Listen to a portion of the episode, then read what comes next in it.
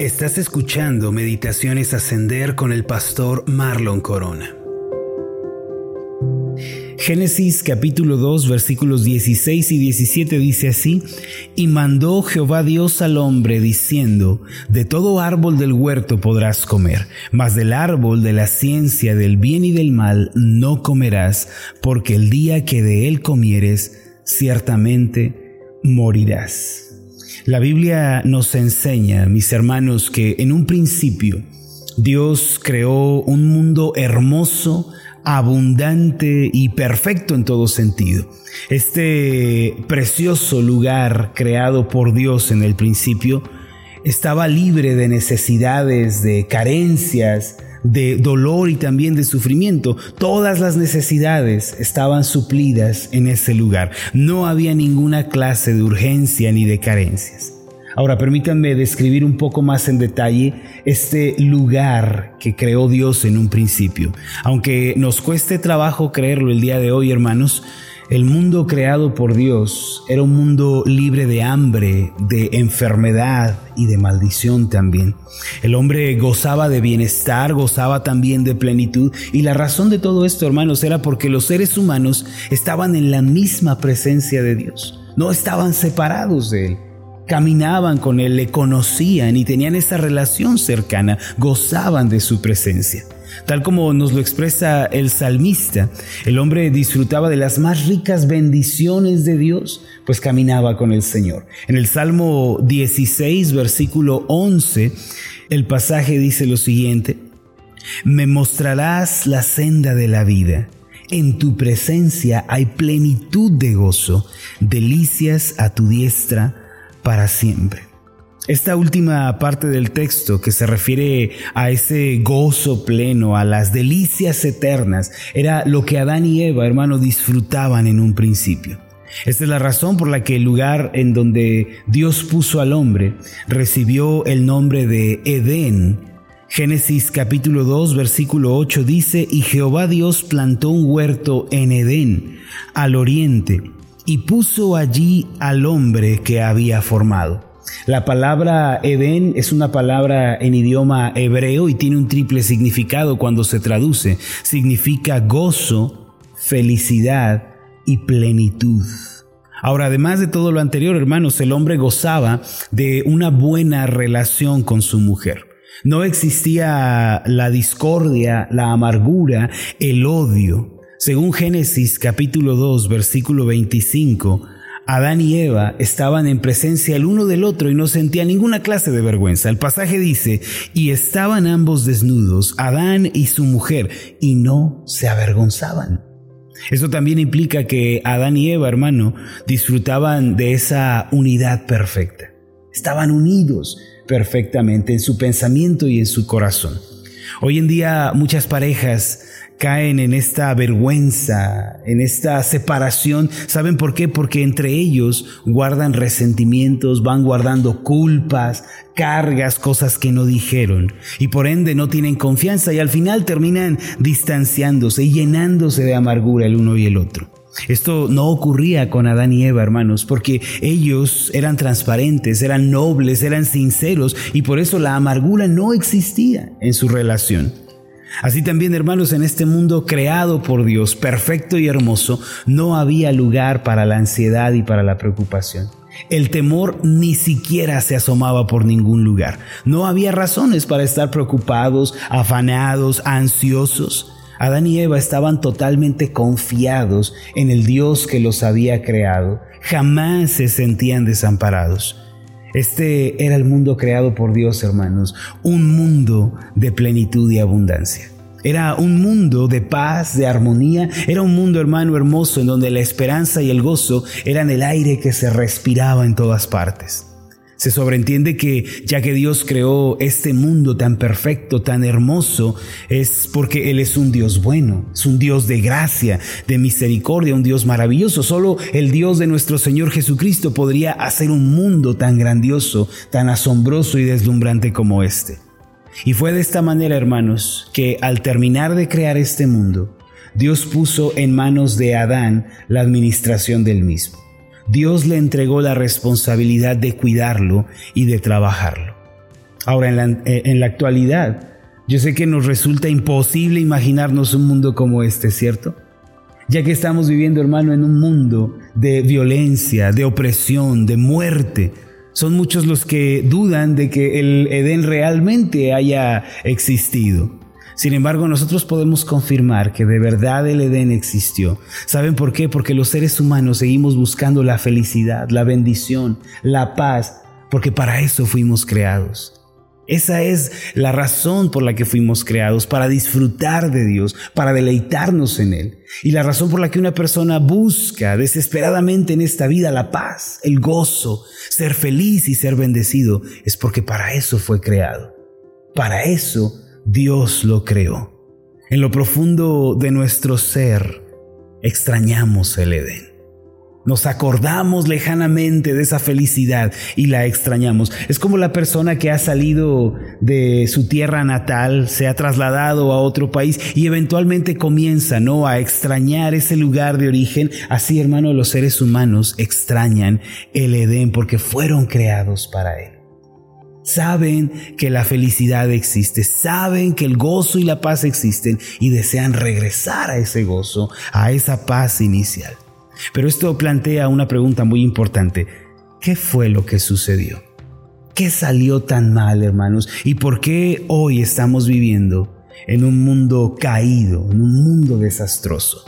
Permítame que le explique. De acuerdo con la Biblia, Adán fue creado por Dios para que administrara este mundo hermoso, esta creación maravillosa que Dios había llevado a cabo. Dios no creó al hombre, hermanos, porque se sintiera solo o necesitara compañía. Dios no creó al hombre porque necesitara amigos. Dios creó al hombre para que éste administrara, cuidara y guardara lo que Dios había creado. Dios quiso crear a los seres humanos para que le sirvieran como administradores. Y esto lo podemos ver en Génesis 1.26. Allí se nos presenta la razón de la creación de los seres humanos. El pasaje dice lo siguiente, entonces dijo Dios, hagamos al hombre a nuestra imagen, conforme a nuestra semejanza, y señoré en los peces del mar, en las aves de los cielos, en las bestias, en toda la tierra y en todo animal que se arrastra sobre la tierra. Aquí nos dice, hermano, la Biblia que Dios creó a Adán y a Eva como administradores del mundo.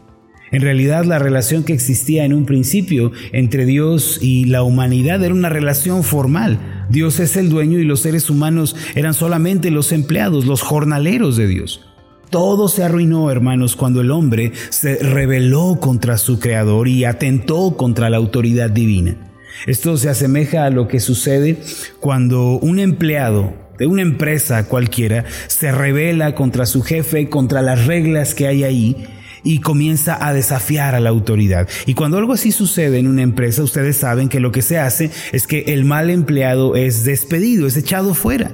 Y así fue lo que sucedió con Adán y Eva en un principio. Ahora, pero ¿cómo fue que esto sucedió? ¿Cómo fue que Adán y Eva se rebelaron contra Dios? Según Génesis capítulo 2 versículos 16 y 17, Dios le había dado una orden absoluta a Adán es la siguiente. Dice el pasaje, y mandó Jehová Dios al hombre diciendo, de todo árbol del huerto podrás comer, mas del árbol de la ciencia del bien y del mal no comerás, porque el día que de él comieres, ciertamente morirás.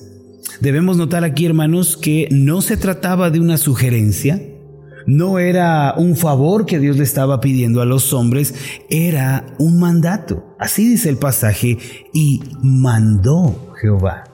Este es un mandamiento. Ellos no debían comer del árbol del conocimiento del bien y del mal. Y además de todo, hermanos, la sentencia por desobedecer a Dios, al Creador y al dueño de todo, era la muerte. Un día un muchacho en la escuela Ascender me preguntó, Pastor, ¿por qué si Dios es bueno, puso el árbol del bien y del mal en el huerto del Edén para tentación de Adán y Eva? Y yo le respondí lo siguiente, sabes, estás malinterpretándolo todo. La razón de que el árbol del conocimiento del bien y del mal esté en el Edén no es para tentar a Adán y Eva. La razón es porque el árbol representa la autoridad de Dios. Es un recordatorio de que aunque nosotros hemos sido puestos como administradores, tenemos un dueño. Hay una autoridad superior que no podemos violar. Nos debemos completamente a Él. Esa es la razón de por qué el árbol está en el huerto del Edén, para recordarle a la conciencia del hombre que hay un Señor que no se crea Él el dueño y el gobernante de todo, sino que sepa que su autoridad es derivada. La historia bíblica, hermanos, nos dice tristemente que un día Adán y Eva se rebelaron contra Dios y contra su mandato. Este acto no fue un accidente, hermanos. No fue algo que pasó sin que ellos lo desearan. La realidad es que fue un acto de desobediencia deliberada, fue rebeldía, fue un acto premeditado y con conocimiento de causa. Génesis capítulo 3 versículo 6 nos dice esto, y vio la mujer que el árbol era bueno para comer y que era agradable a los ojos y árbol codiciable para alcanzar la sabiduría. Y tomó de su fruto y comió y dio también a su marido, el cual comió así como ella. Este es un pasaje, hermanos, muy triste si comprendemos su contexto, ¿cierto? Dios hizo a Adán y a Eva y les dio un lugar de gracia, de bendición en esta tierra, pero ellos se rebelaron abiertamente contra Él, desecharon su mandato, le dieron la espalda. La regla suprema del huerto del Edén es la siguiente, que solo puede haber un soberano. Esa es la regla principal del huerto del Edén. No puede haber dos señores, no puede haber dos autoridades, no puede haber dos dueños, hermano. Solo puede haber uno. Y Adán y Eva se olvidaron de esta regla y trataron de suplantar a Dios, trataron de tomar el lugar de Dios. Pero todo esto les terminó costando la expulsión del huerto del Edén. Génesis capítulo 3 versículos 23 y 24 nos declara lo siguiente. Y lo sacó Jehová del huerto de Edén, para que labrase la tierra de que fue tomado. Echó pues fuera al hombre y puso al oriente del huerto de Edén querubines y una espada encendida que se revolvía por todos lados para guardar el camino del árbol de la vida.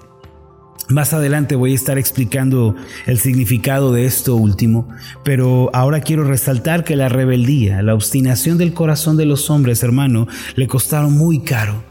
Este fue el alto precio que él pagó, la expulsión del huerto del Edén.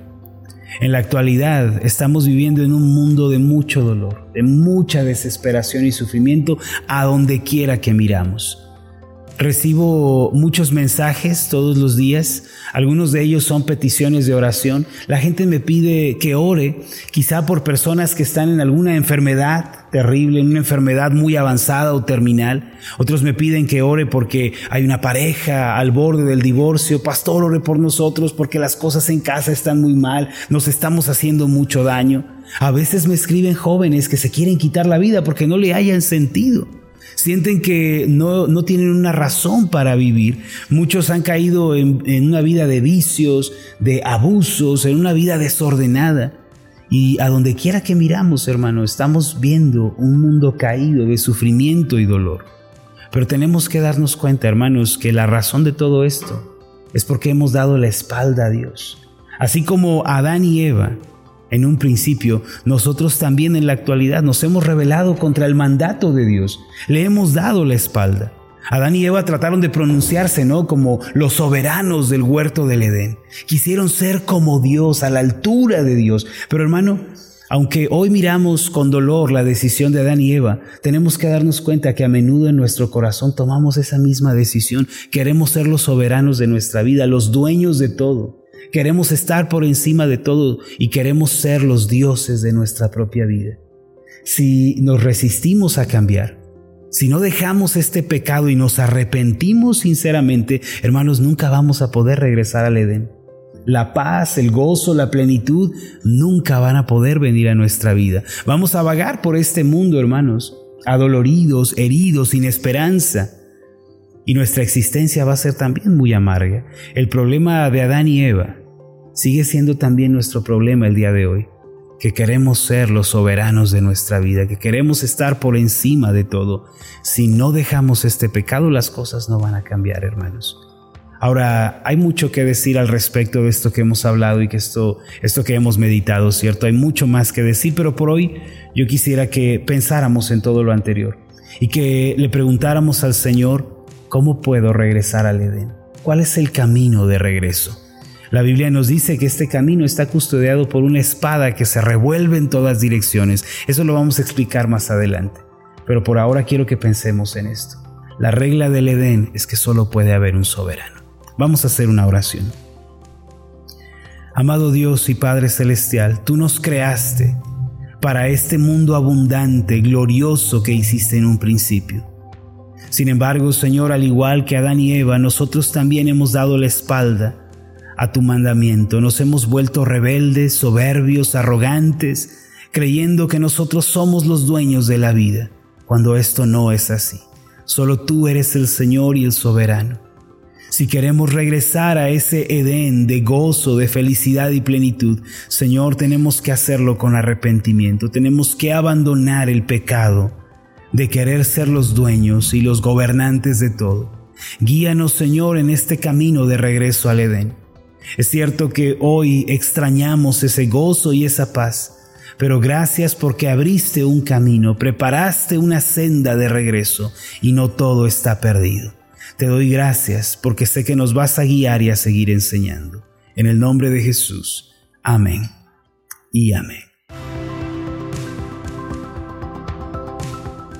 Hola, ¿qué tal? Mi nombre es Marlon Corona y ha sido un placer enorme estar contigo en esta meditación. Mi oración es que tú seas prosperado en todas las cosas y que tengas salud así como prospera tu alma. Puedes encontrarnos en nuestra página de Facebook como Ascender. Escríbenos un mensaje y cuéntanos cuál ha sido tu experiencia con las meditaciones Ascender. Hasta la próxima.